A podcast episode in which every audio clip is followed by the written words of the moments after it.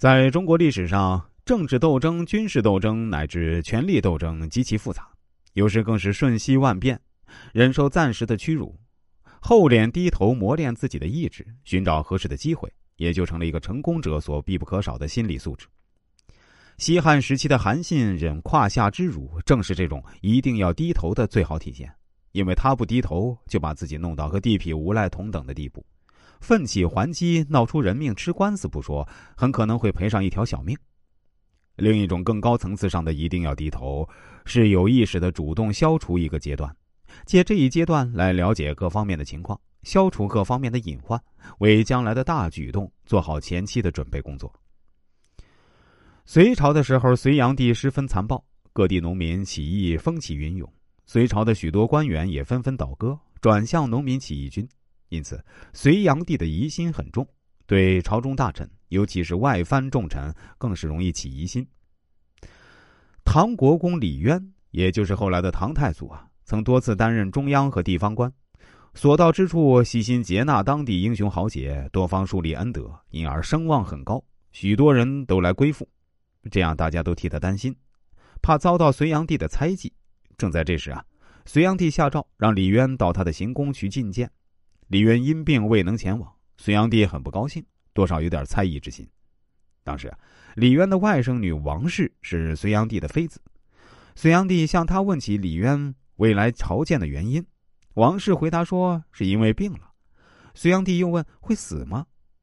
王氏把这个消息传给了李渊，李渊更加谨慎起来。他知道迟早会为隋炀帝所不容，但过早起事又力量不足，只好缩头隐忍，等待时机。于是啊，他故意广纳贿赂，败坏自己的名声，整天沉湎于声色犬马之中，而且大肆张扬。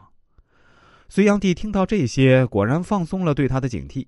试想，如果当初李渊不低头，或者头低的稍微有点勉强，很可能就被正在猜疑他的隋炀帝杨广送上了断头台，哪里还会有后来的太原起兵和大唐帝国的建立？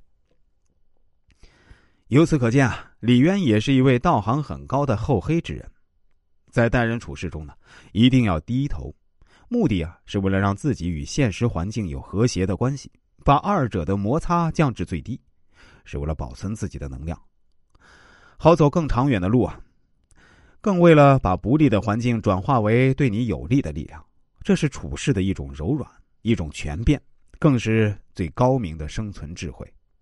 人在屋檐下。是待人处事经常遇到的情况，它会以很多不同的方式出现。当你看到了屋檐，请不要不得不，而要告诉自己啊，一定要低头。处事当中，你应该做到的就是能屈能伸，这样才可以成就大事。切不可因为一时冲动把自己的计划打乱。小不忍则乱大谋，说的就是这个道理。该争的争，该让的让。厚黑学中说，我们如果要讲适者生存，必须懂得想让的道理，才是适者才能生存。让，是为人处事的一门大学问。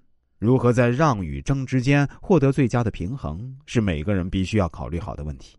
古语说：“吃亏是福”，这就是让的处世之道。